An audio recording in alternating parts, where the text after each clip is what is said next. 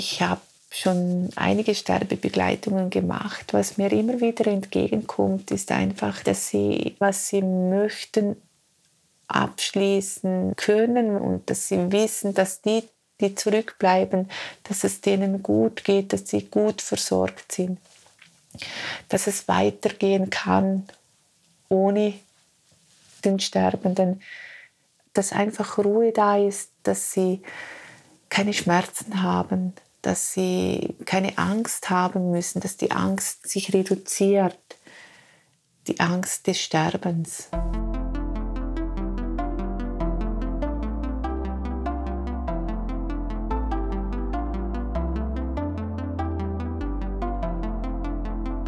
Willkommen zum Podcast Warum gehen, wenn man tanzen kann des Kunstvereins Schichtwechsel. Wir stellen hier Personen vor, die ungewöhnliche Wege gegangen sind, ihren Leidenschaften gefolgt sind und dafür Risiken eingegangen sind. Es sind Menschen, dank denen, frei nach Hartmut Rosa, vibrierende Drähte in der Welt entstanden sind, Drähte, die sich verselbstständigt, vervielfältigt und die Welt zu einem besseren Ort gemacht haben. Mein Name ist Laura Hilti und ich freue mich, dass Marion Leal heute bei uns zu Gast ist. Marion Leal ist Geschäftsführerin der Krebshilfe Liechtenstein und dies schon seit 18 Jahren. Sie berät und unterstützt Personen, die von einer Krebserkrankung betroffen sind, aber auch Angehörige und Bezugspersonen. Dies reicht vom Stellen der richtigen Fragen bis hin zur Begleitung unheilbar kranker Menschen auf ihrem letzten Lebensweg. Jährlich betreut sie über 200 Menschen. Diesen Beruf, den sie als Berufung bezeichnet, fand die heute 54-Jährige erst mit 36 Jahren. Ihre Biografie wurde stark dadurch geprägt, dass ihre Eltern jung starben und sie den Weg ins Erwachsenenleben ohne Familie beschreiten musste. Sie absolvierte eine kaufmännische Lehre und arbeitete in den darauffolgenden Jahren bei Finanz- und Werbeunternehmen sowie im Kulturbereich. Sie hat diverse Aus- und Weiterbildungen realisiert, unter anderem in Psychologie, Psychoonkologie, Körper- und Atemtherapie, Traumatherapie sowie Trauer- und Sterbebegleitung. Derzeit ist Marion Leal bei der Krebshilfe Liechtenstein tätig und hat sich mit einer Praxis für Körper- und Atemtherapie selbstständig gemacht. Mit ihrem Mann reist sie gerne durch die Welt und genießt das Sein mit ihm und ihren Herzmenschen.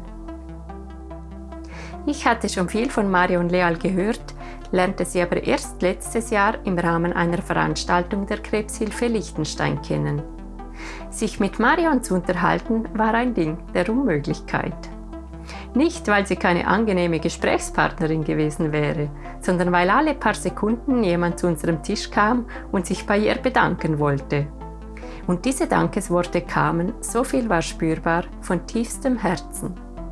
Es freut mich sehr, dass ich mich heute mit Marion, die für so viele Menschen eine wichtige Rolle im Leben spielt, unterhalten kann. Gibt es für dich so etwas wie einen Arbeitsalltag? Ja, das gibt es tatsächlich. Also ich nehme mir das, also ich muss mir das nicht nehmen, er ist ganz klar, er ist da, mein Feierabend ist da, meine freien Stunden sind da, meine Wochenenden sind da, also ich habe da viel Raum und Platz für mich selber, meine Ressourcen zu leben, ja. Ich habe mich eher gefragt, dein Arbeitsalltag in dem Sinne, dass es irgendeine Routine gibt in deinem Arbeitstag. Ja, Routine ist natürlich relativ in meinem Arbeitsalltag. Es kann sein, dass Tage ziemlich sich ähneln mit Beratungen, mit, mit dem ganzen Administrativen, was heute ja durch die Digitalisierung viel mehr da ist, mit Telefongesprächen. Aber es kann wirklich auch sein, dass die Tage sich durcheinander mischen. Das Strukturlose durch Notfälle, durch akute Situationen sich natürlich dann von einer Minute auf die andere ändern. Termine müssen verschoben werden, es müssen Dinge organisiert werden, es muss schnell reagiert werden. Also ja, da ist ein Teil Routine, die auch wichtig ist in so einem Beruf, aber immer verbunden mit der Flexibilität.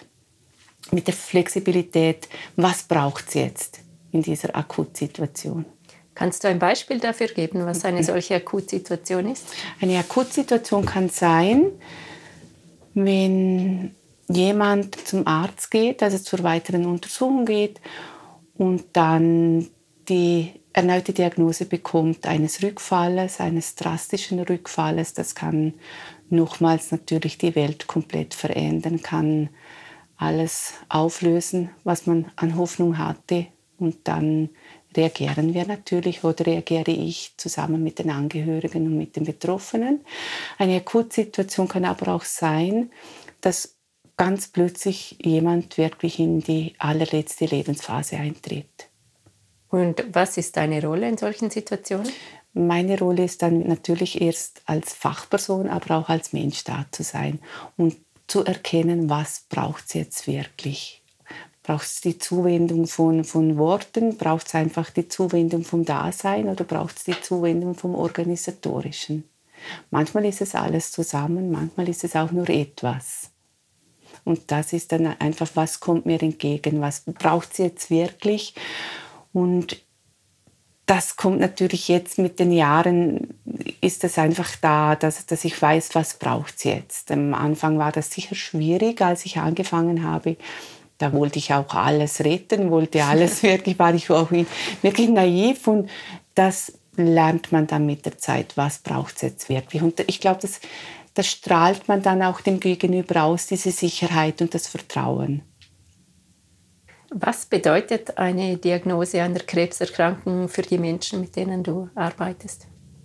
Angst, Lebensende, Hilflosigkeit, Zerstörung, Mutlosigkeit, wie weiter. Natürlich auch ein großes Thema, die Sinnhaftigkeit. Warum gerade ich? Wozu? Wieso ist das geschehen? Gerade vielleicht jetzt, wo ich am glücklichsten bin ja, da kommen ganz, ganz viele Emotionen, Gefühle, Fragen auf. Und auch Schuldgefühle. Warum? Weil sie doch denken, habe ich was falsch gemacht in meinem Leben? Habe ich falsch gelebt in diesem Sinne, was Ernährung anbelangt, was Bewegung anbelangt, was, was mich als Mensch ausmacht? Habe ich zu wenig auf mich Sorge getragen? Also da kommen ganz viele unterschiedliche sehr wahrscheinlich auch Episoden des Lebens hoch. Und wenn man eine solche Diagnose hat und alle diese Ängste hat, dann kann man zu dir kommen. Ja, man darf aber auch kommen, wenn man keine Ängste hat, sondern wirklich, es gibt auch Menschen, die völlig in der Realität bleiben und sagen, ja, ich habe diese Diagnose, wie geht es jetzt weiter? Gebt mir den Fahrplan. Also eben nochmals, also ich habe die Gesellschaft, die Gesellschaft kommt zu mir mit all ihren unterschiedlichen Lebensgeschichten, Lebensbedingungen und da ist die Reaktion oder auch manchmal der Stillstand, den es gibt bei so einer Diagnose, gegeben. Und dann schauen wir miteinander, was ist der nächste mögliche Schritt, was braucht es dazu, wie kann er gegangen werden. Und eben, da kommen die völligen Realisten, die das ganz klar sehen und die dann, dann weitermachen. Da kommen die Menschen, die völlig in der Schockstarre sind. Es kommen diese Menschen, die so in einer Verwirrung sind, die wirklich nicht mehr wissen, was ist mein nächster Schritt. Jetzt würde man ja meinen, dass das die Aufgabe von Ärztinnen ist, die nächsten Schritte zu definieren. Warum kommen sie zu dir? Ja, ich glaube schon, dass die Ärzte definieren die nächsten Schritte, was von der medizinischen Seite ausgegeben werden kann. Aber alles andere sind sie froh, wenn wir das machen. Also sind sie froh, ich arbeite wirklich mit sehr guten Ärzten zusammen, die auch diese Seite natürlich ansprechen, aber mit dem Verweis, da gibt es spezialisierte Psychoonkologen, die das betreuen und begleiten. Du bist eine Psychoonkologin. Mhm. Kannst du erklären, was das mhm. genau ist? Wir machen all das, was die Pflegefachkraft nicht macht und was der Medizinerarzt nicht macht. Also ja, wir sind für alles andere zuständig. Das heißt, die ganze psychosoziale Schiene übernehmen wir. Und das ist viel. Also es ist wirklich vom sozialen Setting, die ganze familiäre Struktur, wo befindet sich der Betroffene oder die Betroffene, in was für einer familiären, engen sozialen Struktur befindet er sich im Arbeitsprozess, in einem Arbeitsumfeld, wie sind die sozialen Strukturen, einfach die existenziell sozialen Strukturen, was ist da vorhanden, wo steht er im Leben. Und dieser Bereich decken wir als Psychoonkologen ab, das ist eben die psychosoziale Schiene, das heißt, auch wir haben mit Versicherungen zu tun, mit der Familie, mit mit den Arbeitgebern. Wir haben wirklich mit allem rundherum zu tun dann. Letztes Jahr mhm. waren es etwa 1200 Beratungen, was mehrere pro Tag dann mhm. sein müssen. Mhm. Und dann kommen eben noch Gespräche mit Arbeitgebern mhm. etc. Ja. hinzu. Das klingt ja nach einer Dimension, die eine Person kaum bewältigen kann. Es ist eine Riesendimension, ja, das ist es. Aber ich arbeite extrem vernetzt mit anderen Fachpersonen zusammen. Und mir ist ganz wichtig, dass Betroffene so lange wie möglich in ihrer Selbstständigkeit und Eigenständigkeit bleiben. Also sie geben mir nicht alles ab, ich gebe es wieder zurück dass sie wirklich auch einen Tagesrhythmus, eine Tagesstruktur trotz Therapien leben können oder sollten.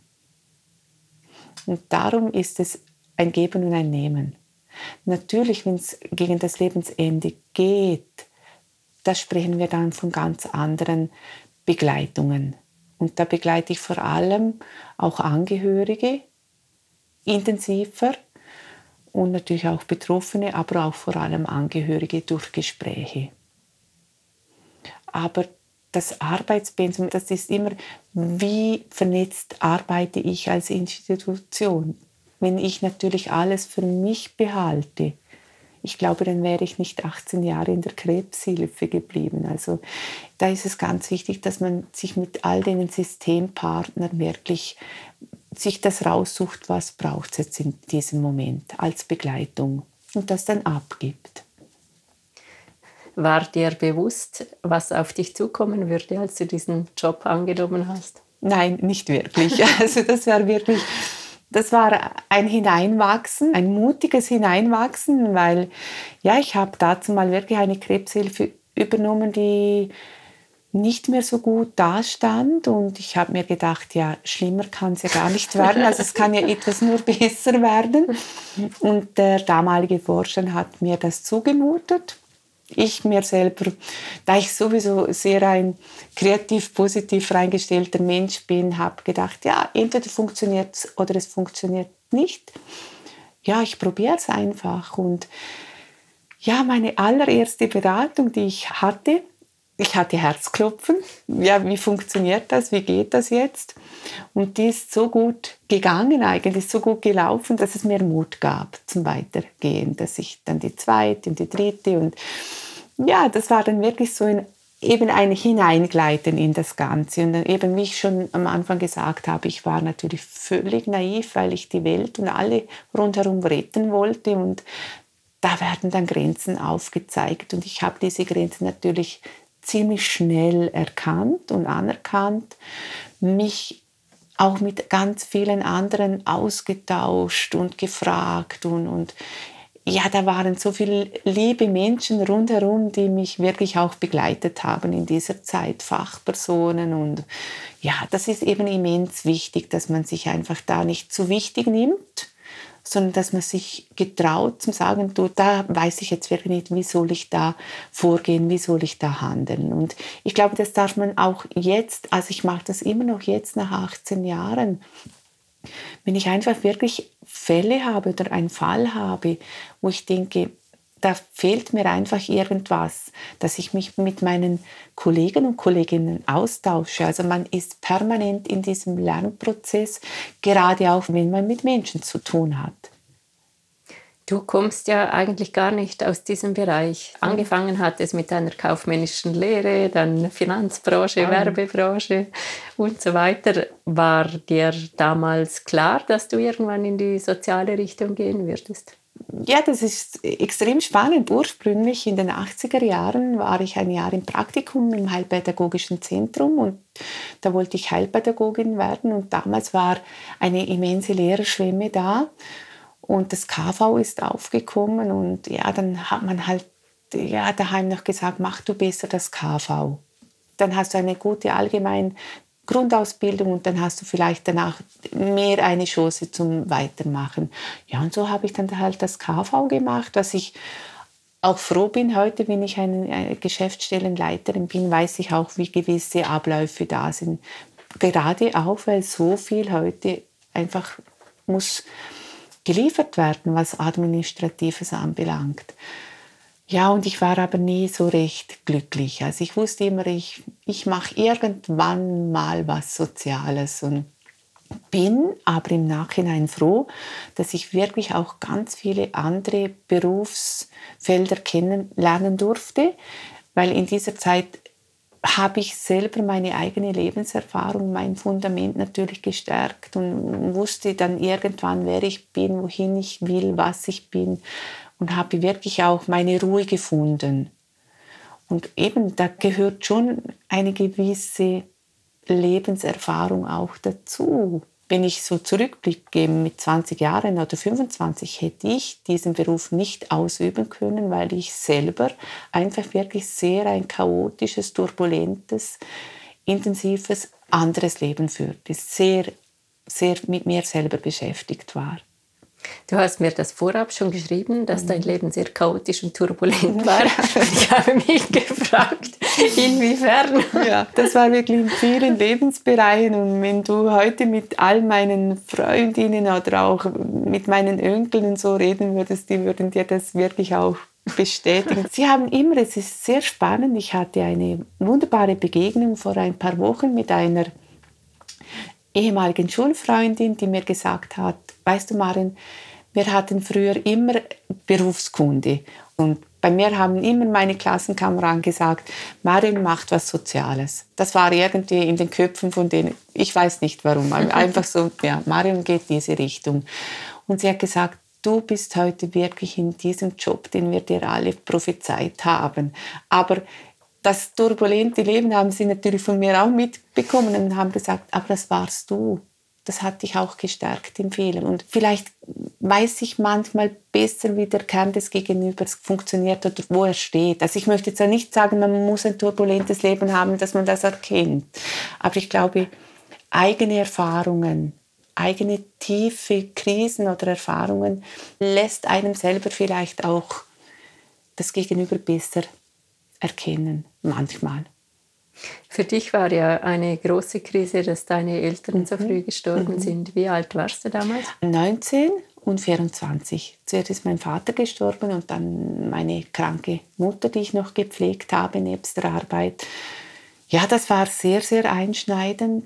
Hat mir auch ganz fest aufgezeigt, was dazu mal in unserem Land fehlte an sozialer Unterstützung und hat mir auch aufgezeigt, wie viele hilflose Menschen das dann auf einmal da um einen rundherum sind, die mit solchen Situationen nicht umgehen können oder möchten. Ja, da ist man wirklich, ich war alleine, ja. Also ich hatte sehr gute, liebe Menschen natürlich um mich, aber die waren selber hilflos. Und meine Eltern standen mir extrem nahe, also wirklich extrem. Und das war so ein tiefer Einschnitt in mein Leben, der mir eben ganz viel Boden unter den Füßen wegnahm. Aber ich musste trotzdem funktionieren, um meine kranke Mutter noch zu pflegen. Und beide, also mein Vater war 44 und meine Mutter 49, als sie verstorben sind. Plötzlich verstorben sind auch. Ja, und das prägt. Das prägt einfach in mir selber hat es ganz viele Prägungen hervorgerufen, aber das prägt auch ein, die Ansicht eines Systems in einem Land, was fehlt oder was nicht da ist, was nicht vorhanden ist. Ja. Und da hatte ich eine Begegnung mit einem damaligen Psychologen, der meine Mutter begleiten sollte. Sollte, Betonung ich musste da auch mal hingehen. Und das war eine nicht so gute Begegnung eigentlich. Und da habe ich mir geschworen, wenn ich wirklich irgendwann mal mit Menschen zu tun habe und Menschen begleite, mache ich es einfach besser, wie dieser damalige Psychologe. Ja, und es ist dann wirklich auch so rausgekommen und man begegnet sich ja immer zweimal im Leben. Bin ihm dann auch aufgrund meines Berufes dann begegnet und habe ihn dann daran erinnert. Wie bist du zu dieser Arbeit bei der Krebshilfe Liechtenstein gekommen? Hast du einfach die Stelle gesehen, äh, war sie ausgeschrieben und du hast dich beworben? Oder? Genau so ja. war es. Ich habe es in der Zeitung ausgeschrieben gesehen und habe gedacht, jawohl, das probiere ich jetzt ja. einfach. Ja, und habe es dann auch bekommen, ja. Und du hast dann alle deine vielen Aus- und Weiterbildungen danach gemacht? Ja, zum Teil schon vorher. Also die ganze Psychologie-Schiene habe ich schon vorher gemacht. Aber dann die Psychologie, Körper- und Atemtherapie, Trauerbegleitung, Traumatherapie, das habe ich alles danach gemacht, ja. Bin immer noch zum Teil dran, ja. Was äh, bist du im Moment dran? Ja, jetzt bin ich gerade ein Trauerzertifikat dran zur Trauerbegleiterin, also noch intensiver, noch äh, tiefer. Das bedingt es auch. Also ich denke, wir, wir müssen auch, auch von der Psychologie müssen wir immer wieder auf dem neuesten Stand sein, sei es in der Forschung, sei es in den Therapiemöglichkeiten, sei es natürlich eben auch in dem ganzen psychosozialen Bereich. Also das wird auch verlangt und das finde ich auch gut, ist auch wichtig. Ich habe auch den Vormaster gemacht, also das gibt es den Master in Psychoonkologie, ist weltweit das erste Mal, dass ein Master in Psychoonkologie gemacht werden konnte. Ja, und dann kam noch Corona dazwischen, gell? Und ja, aber ich habe es abgeschlossen, das Vordiplom, und ja, jetzt geht es nur noch um das Praktische. Und da hätte ich ein Angebot bekommen im Hospiz in Innsbruck. Ja, und da bin ich jetzt wieder dran, dass ich da mal noch vorbeigehe, weil die haben die Psychoonkologie da noch nicht mit involviert und sind sehr interessiert, dass sie da mal von mir einfach die Erfahrung bekommen, was bedeutet das, wie können wir das integrieren in ein Hospiz. Kannst du ein Beispiel dafür geben, was du da lernst? Weil du hast jetzt mhm. so viel Berufserfahrung, du hast so viel mit Menschen gearbeitet. Ja, was, was lernt man das? Das ist sicher auch der Austausch mit den Kolleginnen und Kollegen aus der Onkologiebranche, die entweder als Psychiater arbeiten, als Seelsorger arbeiten, als Onkologe arbeiten, als Radiologe. Also wir sind da wirklich ein gemischtes Grüppchen, eben das Interdisziplinäre und da lernen wir natürlich wieder voneinander. Das ist auch ein Geben und Nehmen und natürlich von all denen, die als externe Referenten zu uns kommen. Oder was gibt es Neues? Was muss angepasst werden? Was würde man heute anders in der Kommunikation sagen, als wie vielleicht vor 10 oder 20 oder 30 Jahren? Das verändert sich schon immer, weil die Gesellschaft ist ja auch immer aufgeklärter und da gehen wir einfach mit, oder? Und was lernt man da? Ja, wir wissen natürlich schon einiges, aber ich denke mir, ausgelernt hat man doch nie. Für mich ist es immer ein immenser Erfahrungsschatz, mit anderen sich auszutauschen. Ich selber habe extrem Mühe mit dem Zertifikat waren, weil oftmals die Praxis ganz anders funktioniert oder anders funktionieren muss.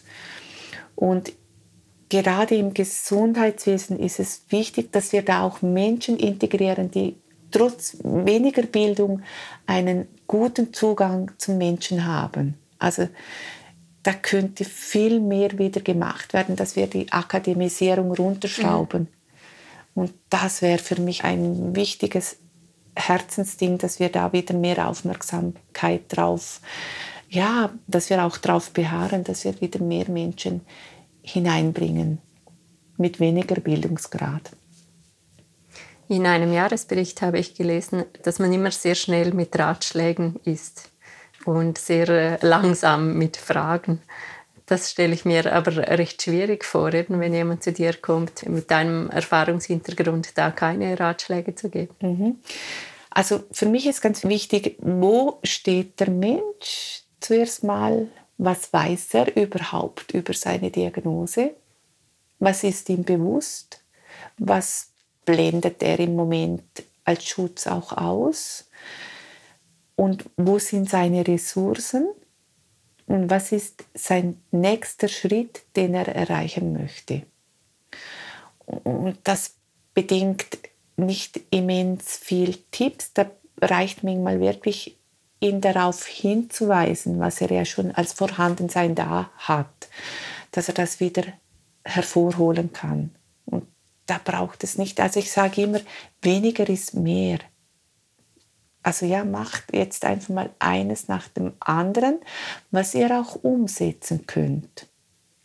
Und dann schauen wir weiter. Also, und um das sind sie oftmals froh, weil sie das dann irgendwie entlastet.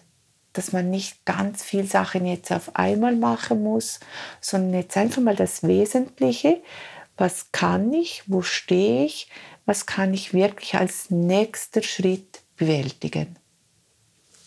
Und was braucht es dazu?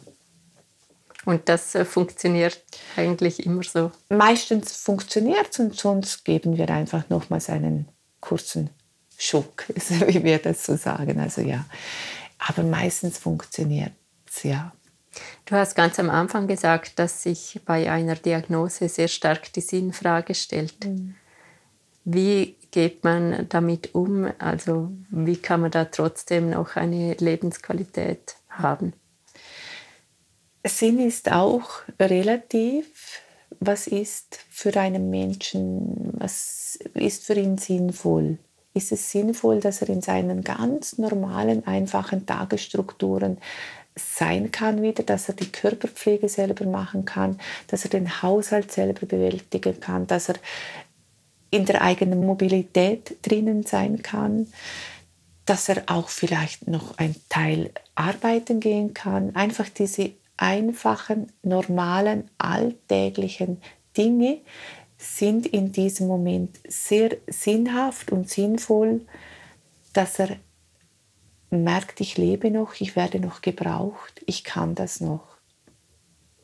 Und für andere ist das natürlich dann die, die philosophische Seite. Warum habe ich das? Was bedeutet das für meinen weiteren Lebensweg? Wie soll ich diesen Weg jetzt noch gehen? Was soll ich als Sinnhaftigkeit mitnehmen? Was soll ich hinter mir lassen? Wer bin ich? Wohin gehe ich? Also das kann sehr unterschiedlich sein, diese, diese Sinnfrage. Und natürlich, es gibt auch Menschen, ich habe jetzt einen Menschen, der sagt, ich möchte einfach noch die Geburt meines Enkelkindes, das im März auf die Welt kommt, erleben. Danach übergebe ich mein Leben, so wie es denn halt passiert. Aber er sieht seinen Sinn, dass er noch den Weg bis dahin schafft, dass er sein Enkelkind noch sieht. Und wie erlebst du das? Also kann man auch gut mit einer solchen Erkrankung leben? Ja, also das auf jeden Fall. Es gibt Menschen, die, die den, den Fahrplan packen und dann die Therapien und, und, Operationen und all das machen und sagen, doch, ich muss mich zwar erholen von all diesen Strapazen, von diesen Marathonläufen, die mir die Chemotherapie verursacht, körperlich und, und geistig und seelisch, aber die können irgendwann dann sagen, jetzt stehe ich wieder im Leben. Und ich kann wieder Sachen machen, die ich vorher nicht machen konnte während der Therapiephase. Und das macht sie glücklich in dem Moment und zufrieden und sagen, doch, ich habe es überlebt, ich habe eine Chance bekommen und die nutze ich jetzt.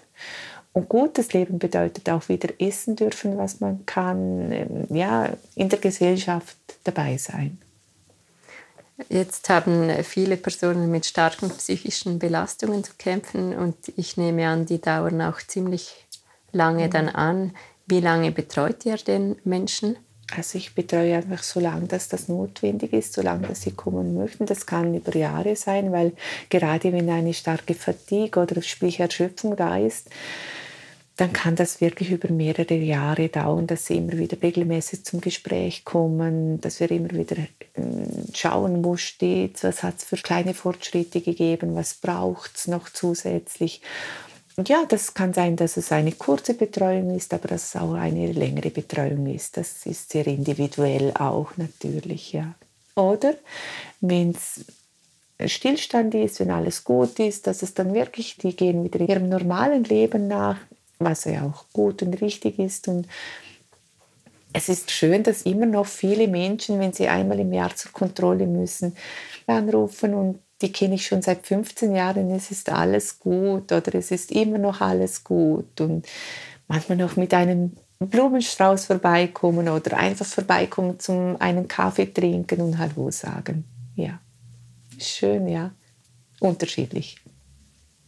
Ich staune immer noch, was du so als Einzelperson auf dich vereinst und frage mich auch, was passiert denn, wenn du krank bist und darfst mhm. du überhaupt je in die Ferien gehen? Ich gehe einfach. ja, ja. Nein, ich habe, wie ich am Anfang gesagt habe, ich habe ein extrem gutes Netzwerk geschaffen von Anfang an. Und das sind natürlich die Psychoonkologen in Sarganserland, Psychiatrie Sarganserland, in Chur und in St. Gallen. Also die, wir schaffen eng miteinander zusammen. Und ich verweise dann auf die Hausärzte, auf die zuständigen Onkologen, auf die Psychologen und Psychiater von hier im Lande, wenn etwas sein sollte. Also da gehe ich immer mit gutem Gewissen in die Ferien und sie erlauben es mir auch, weil sie dann finden, du hast es wirklich verdient. und war es hier ein Thema, das Team zu vergrößern? Ist das einfach nicht notwendig, weil es nicht mehr Bedarf gibt oder gibt es kein Geld dafür? Ja, also letzteres. Also ich denke, wir, wir haben, da wir ja ein Verein sind, der nur von Spendengeldern lebt und jetzt neu den Leistungsvertrag mit dem Land aufstocken konnte von 80.000 Franken auf 110.000 Franken. Und wir jedes Jahr natürlich angewiesen sind auf Spendengeldern, wir aber nicht wissen, wie viel das pro Jahr hereinkommt, ist es sehr schwierig, wie viele Stellenprozente dürfen wir anstellen. Ich habe mir jetzt aber erlaubt, zusammen mit dem Vorstand, weil die Administration so stark zugenommen hat, dass ich Tanja, ihre Stellenprozente erhöhen konnte auf 80 Prozent. Und das ist für mich eine enorme Entlastung. Da fällt natürlich viel Papier und Bürokram weg und räumt mir wieder Zeit ein für meine Patienten. Wofür braucht die Krebshilfe Liechtenstein Geld abgesehen von euren Löhnen? Also wir unterstützen da, wo das System nicht mehr mitträgt. Das System ist die Krankenkasse, die AHV-IV oder auch das Sozialamt. Das kann sein natürlich für sämtliche Hilfsmittel, die schnell mal ausgeschöpft sind, die der Patient jedoch braucht. Das kann ein Krankenbett sein, ein Toilettenstuhl, eine Perücke, eine Prothese, Duschstuhl, alles das, was es zum täglichen Bedarf braucht. Das kann aber auch Pflegematerial sein, die die Krankenkasse nur bedingt übernimmt. Zum Beispiel, wenn jemand einen Trachealkatheter hat, der muss gereinigt werden. Das übernimmt keine Krankenkasse und auch keine IV. Also Fahrtkosten übernehmen wir, Begleittherapien, die nur bedingt von der Krankenkasse übernommen werden und dann das ausläuft, das ausgeschöpft ist. Der Patient aber oder Betroffene das weiternehmen muss, diese Begleittherapien oder weitermachen sollte, dass eine Verbesserung da ist. Das übernehmen wir auch. Wir übernehmen auch die Familienhilfe, weil doch ganz viele Menschen mittlerweile nur noch grundversichert sind.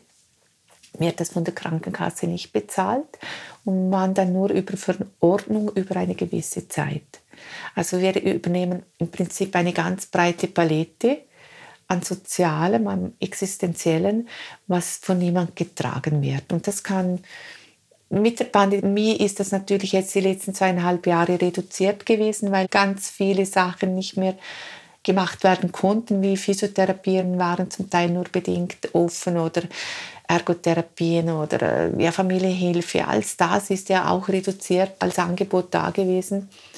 Nimmt jetzt wieder zu und wir geben meistens so ja, ich sage jetzt 350 bis 500.000 Franken pro Jahr aus an finanzieller Unterstützung für die Menschen, die sonst im System durchfallen. Also Selbstbehalte zum Beispiel, die nicht mehr finanziert werden können für Medikamente und ambulante Betreuung. Ja, es ist ein enormes finanzielles Gefäß da, das von praktisch niemand getragen wird. Und da sind wir dann da als Krebshilfe. Wenn man das alles hört, ist es eigentlich komplett erstaunlich, dass das keine staatliche Institution ist. Ich glaube, es ist auch gut, dass es keine staatliche Institution ist, weil ich glaube, dann haben wir viel mehr Freiheit in vielem. Welche Freiheiten brauchst du so? Freiheiten, dass ich wirklich die Menschen so begleiten kann, was notwendig ist, was an Bedarf da ist und dass man da nicht in irgendwelche engen Strukturen kommt. Wir haben auch unsere Richtlinien und Reglemente, aber ich glaube, wir können einfach freier sein im Einstellen vom Personal und im Begleiten von Betroffenen und Angehörigen. Also wenn jemand mehr Betreuung benötigt als vielleicht eine staatliche Stelle, dann gewähren Eventuell, ja, ja. Also wir sind glücklich so, wie es ist. Gibt uns auch als Verein viel mehr ja, Freiheiten, mit wem dass wir uns wirklich auch in Kooperationspartnerschaften begeben können und ja, wo es gut funktioniert. Ein großes Thema ist das Hospiz, das es in Liechtenstein keins gibt. Mhm. Wie ist der Stand? Ja, das ist, glaube ich, immer noch der gleiche Stand. Das ist ein großes Herzthema von mir und ich habe das immer wieder versucht, mit verschiedenen Gesundheitsinstitutionen da auch gesprochen, Kontakt aufgenommen, probiert Konzepte zu schreiben, umzusetzen, aber da bin ich immer sehr stark auf Gegenwind gestoßen, weil das anscheinend schlichtweg nicht notwendig ist oder das der Bedarf auch nicht da ist und ich doch selber einfach gesehen habe, doch der Bedarf ist da, weil ich einfach auch so vieles erlebt habe mit Patienten, die einfach wirklich, ja, sie haben keinen Platz gefunden, wo man sie betreuen kann. Und eines Tages habe ich dann gedacht, okay, das soll nicht sein bei uns. Anscheinend haben wir keinen Platz, keinen Raum zum Sterben hier. Für ältere Menschen natürlich schon, aber ich habe ganz, ganz viele junge Menschen mit einem Familiensystem, mit einem ganz anderen Voraussetzung, wenn es in die letzte Lebensphase geht. Ja, und wie das so will, hat eines Tages das Hospiz Werdenberg angerufen vor sechs Jahren und gesagt, sie hätten vor einem Monat das Hospiz aufgemacht und sie haben schon viel von der Krebshilfe gehört und wir uns mal treffen könnten. Ja, und so ist dann wirklich unsere Kooperation entstanden. Also wir haben mittlerweile eine Kooperationspartnerschaft mit dem Hospiz Werdenberg, gehen mittlerweile auch ganz viele von Liechtenstein ins Hospiz und sind dankbar und auch sehr froh, dass wir da diese Möglichkeit haben. Könntest du vielleicht kurz beschreiben, was ein Hospiz ist mhm. und auch was dieses von einem Spital unterscheidet? Ja, im Spital gibt es ja die Palliativstationen, oder? Und das ist wirklich die medizinische Betreuung. Irgendwann ist die medizinische Betreuung nicht mehr notwendig, da geht es nur noch um Symptome.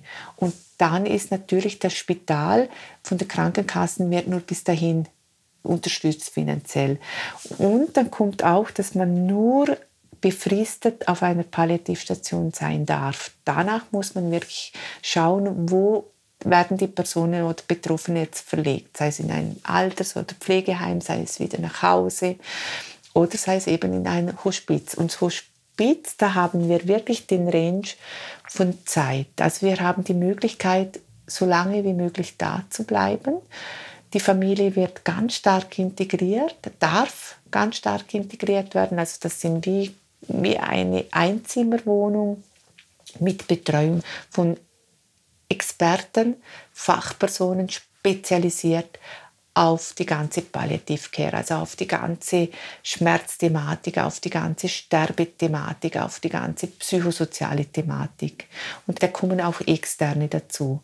Und im Hospiz kann man wirklich nochmals, es ist nicht dieser typische Spitalcharakter, also da wird der Betroffene betreut, was es braucht, was notwendig ist. Er hat auch seine Ruhephase, seine Ruhezone. Die Familie kann kommen oder der Angehörige kann kommen, kann da bleiben, kann übernachten, kann mitessen, kann einfach, ja, sie können wieder Ehepartner oder Partner oder Kinder sein. Aber man hat als Angehörige auch die Möglichkeit zum wieder nach Hause gehen zum sich eine Auszeit gönnen, mit dem Gewissen, der Betroffene wird sehr gut betreut, 24 Stunden und so lange, wie es notwendig ist. Also kann man drei Monate sein, da kann man zwei Tage sein, da kann man drei Wochen sein. Also es ist halt immer sehr unterschiedlich, wie der Mensch da in das Hospiz kommt. Ja, Hospiz hat wirklich den Charakter von Zeit haben, von Betreuung, die es benötigt, von Entlastung und dass das Familien- oder das enge soziale System nochmal das sein kann, was sie sind. Eben Bruder, Schwester, Mutter, Vater, Ehepartner. Und das ist ja das Wichtigste, dass man einfach nochmals Frau, Mann sein kann, was es ist, was uns ausmacht.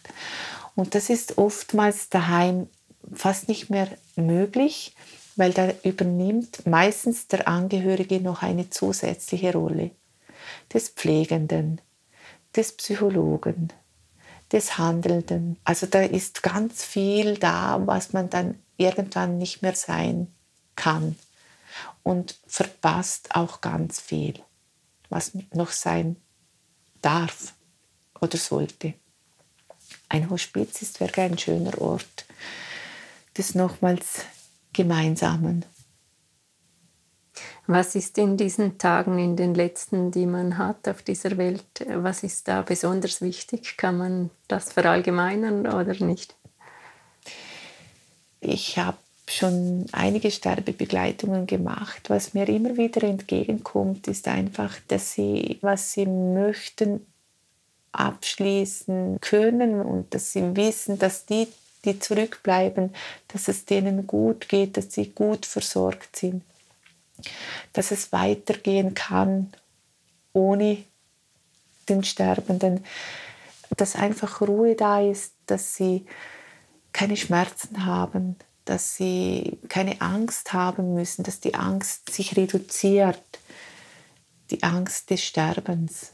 Das ist ganz wichtig und es braucht nicht viel, was man da noch geben muss am Schluss. Da ist einfach wirklich das Dasein und das Behütete auch, das warme Behütete. Und dass es in Ordnung ist, das Weitergehen. Diese Klarheit.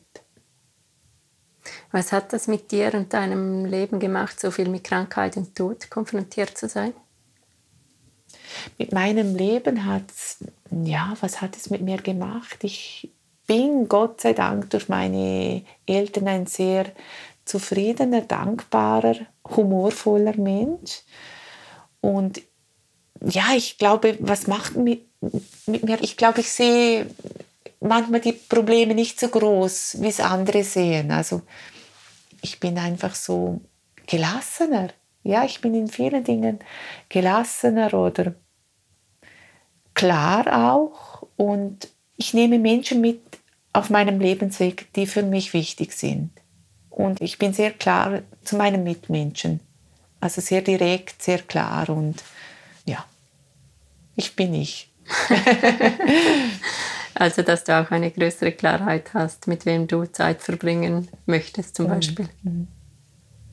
Ja, diese 18 Jahre haben mir ganz klar aufgezeigt, dass ich, ich bin so in Ordnung, wie ich bin. Also ich muss mich da nicht verdrehen und, und das sagen mir auch ganz viele Menschen, die zu mir kommen, weißt du, Manu, du bist einfach so natürlich, wie du bist und das hilft uns enorm. Und ich glaube, ich verstelle mich einfach nicht. Ja. Hast du deinen Platz gefunden? Ja, definitiv. ich habe ein paar Fragen gelesen, die du den Menschen stellst, die ja. zu dir kommen und habe mich dann gefragt, ob man die nicht auch einfach ohne dass man krank ist beantworten könnte und sollte. Und ich wollte dich fragen, ob ich drei dieser Fragen dir stellen Ja, darf. sicher. und zwar wären das äh, zuerst, was möchtest du mit deinem Leben jetzt anfangen? Was möchte ich mit meinem Leben jetzt anfangen? Also ich möchte mit meinem Leben nicht, eigentlich möchte ich nicht anfangen, sondern weitermachen, noch ausbreiten, dass ich noch diese Ideen oder das, was ich im Kopf schon lange möchte, dass ich die umsetzen kann, dass ich meinen man sagt mir auch, dass ich einen, einen sturer Balznerkopf habe, dass ich den weiter behalte, dass ich dann wirklich auch Dinge umsetzen kann, die ich mir schon lange vorgenommen habe. Ja, das möchte ich weitermachen. Gibt es etwas, was du erwähnen möchtest neben dem Hospiz? Nein, das ist noch nicht spruchreif. was macht Sinn und was hat Wert für dich jetzt? Liebe, Herzlichkeit, Gesellschaft, Soziales, Miteinander, Ideen, Zufriedenheit das Wissen, das Privileg zu haben, wo wir leben dürfen, wo wir wohnen und was wir daraus nicht machen und machen sollten. Wir leben in einem wirklich wahnsinnig kleinen Land, wo wir so viel Potenzial hätten und dass wir das einfach noch mehr anerkennen miteinander. Erlebst du das oft, dass Menschen zu dir kommen und unheilbar krank sind oder schwer krank sind und das bereuen, dass sie dieses Potenzial nicht ausgeschöpft haben? Ja, ja, das gibt es ja, dass sie sagen, hätte ich nur, warum habe ich so lange an etwas festgehalten, was für vielleicht beide Seiten nicht gut war, sei es eine Partnerschaft, sei es ein Arbeitsverhältnis, sei es Dinge machen, die man eigentlich nie machen wollte, aber dem Frieden zuliebe gemacht hat. Ja, ja, das gibt schon. Aber es gibt auch die andere Seite, die sagen, okay, ich hatte ein, bis ein normales, gutes Leben. Alles, was jetzt kommt, ist geschenkt. Was bedeutet der Tod für dich? Der Tod bedeutet für mich etwas Erfüllendes, weil ich jetzt auch in diesem Wissen bin, dass es nichts Schreckliches ist und dass es, dass es sowieso da ist. Also die Geburt und Tod geben sich die Hand. Wir kommen alle nicht lebend daraus. Und was hast du noch vor, jetzt wo du doch noch hoffentlich sehr viel Zeit hast? Also, natürlich möchte ich mal nochmals nach Japan reisen. Das ist ein großes Ding für mich. Dann, Warum? Weil Japan fasziniert mich. Ja, das fasziniert mich. Als ich da ähm, vor vier Jahren war, wir waren da völlig, ohne irgendwelches Wissen sind wir einfach nach Japan und wir waren da so überrumpelt von diesem Land. Und ja, Japan fasziniert mich und das möchte ich unbedingt nochmals näher kennenlernen. Und was ich auch unbedingt möchte, ist, dass ich mein Erlebtes, mein, mein Wissen, das ich habe, dass ich meine Erfahrungen möchte ich in irgendeiner Form einfach, ich möchte irgendetwas machen. Jetzt kommt natürlich die Idee von einem Buch schreiben, aber Buch schreiben, ja, das ist einfach so das 0850, aber ich möchte irgendwie irgend, etwas wie übergeben anderen Menschen. Diese Schatzkiste an Erfahrung, an Wissen möchte ich in irgendeiner Form ja, für alle öffnen. Und da weiß ich noch nicht, aber das, das kommt irgendwann der Tag. Das, ja. Und was ich unbedingt möchte, ist einfach ja, mit all meinen lieben Menschen kleine Augenblicke erleben, wo schön sind. Ja. Nichts Großes. Ja einfach die schönen Dinge. Und ja, ich bin einfach dankbar, dass, dass wir hier leben dürfen, in dieser Sicherheit. Das klingt alles so gut, aber mhm. eben dein Arbeitsalltag ist ja extrem intensiv. Schaffst du es, dir immer genug Zeit zu nehmen für deine lieben Menschen in deinem Umfeld? Nicht immer.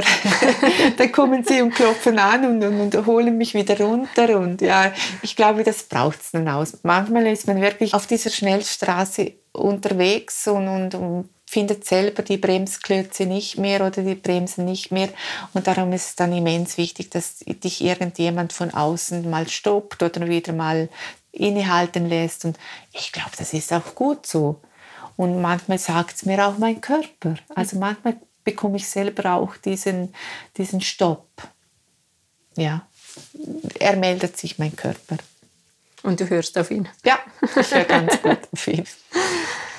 Ich möchte zum Schluss nochmals auf deine Eltern zurückkommen. Ja. Du hast mir vorab erzählt, dass dein Vater dir Lebensweisheiten oder. Sätze mhm. mit auf den Weg mhm. gegeben hat. Könntest du davon erzählen? Ja, mein Vater sagt immer, er war ein einfacher Mann und ein zufriedener, glücklicher, vor allem mit einer großen Portion Humor gesegnet, also so trockener Humor. Und er war wirklich so bodenständig und er hat mir immer gesagt, schau Marion, du musst einfach mit zwei einfachen Sätzen durchs Leben gehen. Merk dir die und erinnere dich immer wieder daran. Und das war unter jedem Dach ein Ach. Kümmere dich nicht immer um andere Menschen, sondern eben unter jedem Dach gibt es ein Ach. Irgendwann mal, geht auch vorbei. Und leben und leben lassen.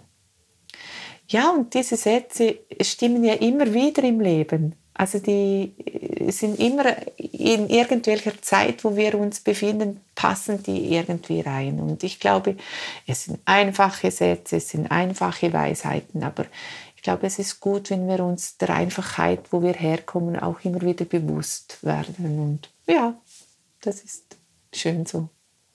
Sind im Laufe der Zeit noch weitere Sätze dazugekommen oder sind es die mm. zwei, die dich am meisten geprägt haben? Die haben mich am meisten geprägt, ja. Und ich hatte meine Eltern wirklich nicht viele Jahre, aber diese Zeit, die wir miteinander verbracht haben, die war so intensiv und so voller Herzlichkeit, Erlebnisse und so voller Unbeschwertheit auch ich kann immer wieder was rausnehmen und es kommen mir auch immer wieder Anekdoten in den Sinn von meinem Vater und von meiner Mutter, die ich immer wieder aufs Neue auch erzählen kann.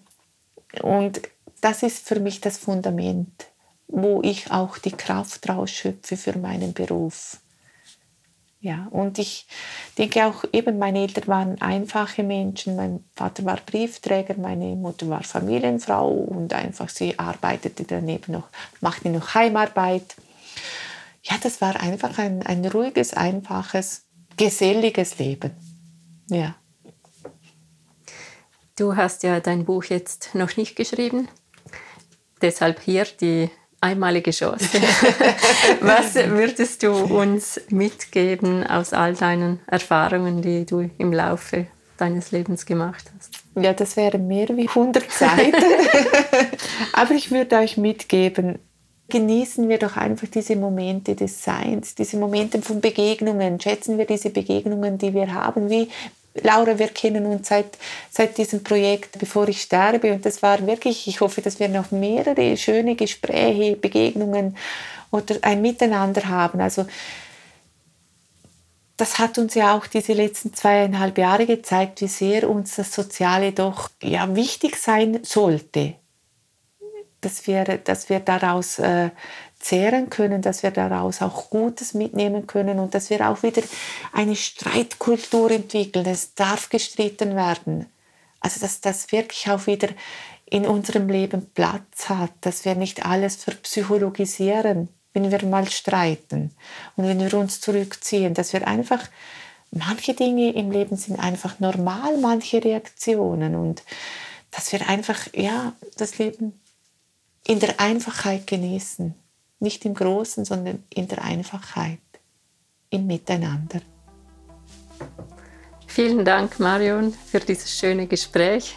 Jetzt habe ich es sehr gut organisiert und es sind keine Menschen da, die mich unterbrechen konnten. Ich freue mich auf viele weitere Gespräche und alles Gute für deine großartige Arbeit. Ich danke dir auch von Herzen, Laura.